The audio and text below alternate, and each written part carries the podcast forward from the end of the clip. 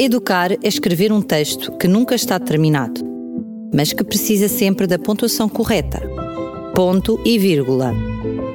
Um apontamento educativo com o professor Jorge Branquinho. Desta vez, quero fazer-vos um apelo à tolerância.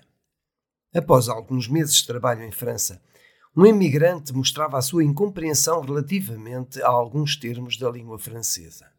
Dizia ele: Lá que eles chamem vin ao vinho e pain ao pão, ainda se entende. Agora que chamem fromage ao queijo, uma coisa que a gente vê tão bem que é queijo.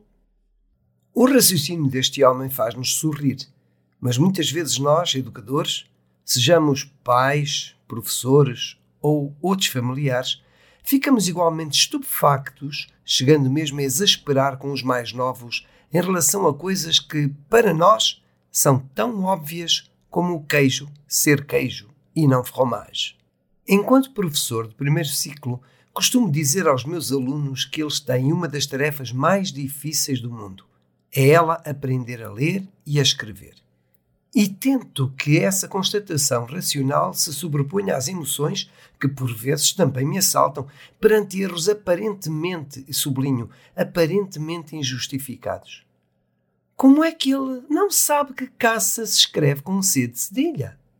Mas afinal, por que haveria de ser? Por que não escrever caça com dois S, se até escrevemos massa com dois S? E por que é que ananás termina com um A acentuado e um S e não com um A e um Z? E por que será que nas palavras lixo e fixo o X pronuncia de modo distinto? Com questões semelhantes, poderíamos preencher não apenas o que resta desta rúbrica, senão mesmo toda a próxima hora. Será de facto a nossa língua uma das mais difíceis de aprender? O Foreign Service Institute categorizou os idiomas mais complicados do mundo para aprender e entender.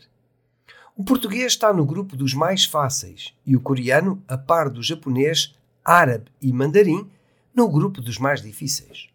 Como critério foi usado o tempo necessário para aprender a falar e a ler cada idioma.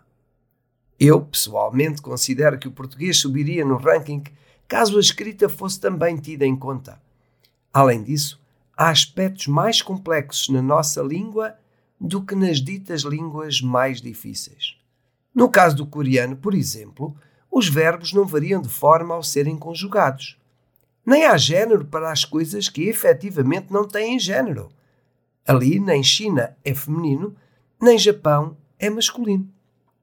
Seja como for, quando estiver a apoiar uma criança num qualquer trabalho escolar, lembre-se que os nossos pequeninos enfrentam uma das tarefas realmente mais difíceis de todas as que existem.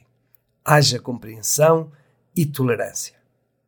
Posto isto, resta-me agendar o nosso próximo ponto de encontro para o ponto e vírgula da próxima semana. Até lá! Educar é escrever um texto que nunca está terminado, mas que precisa sempre da pontuação correta.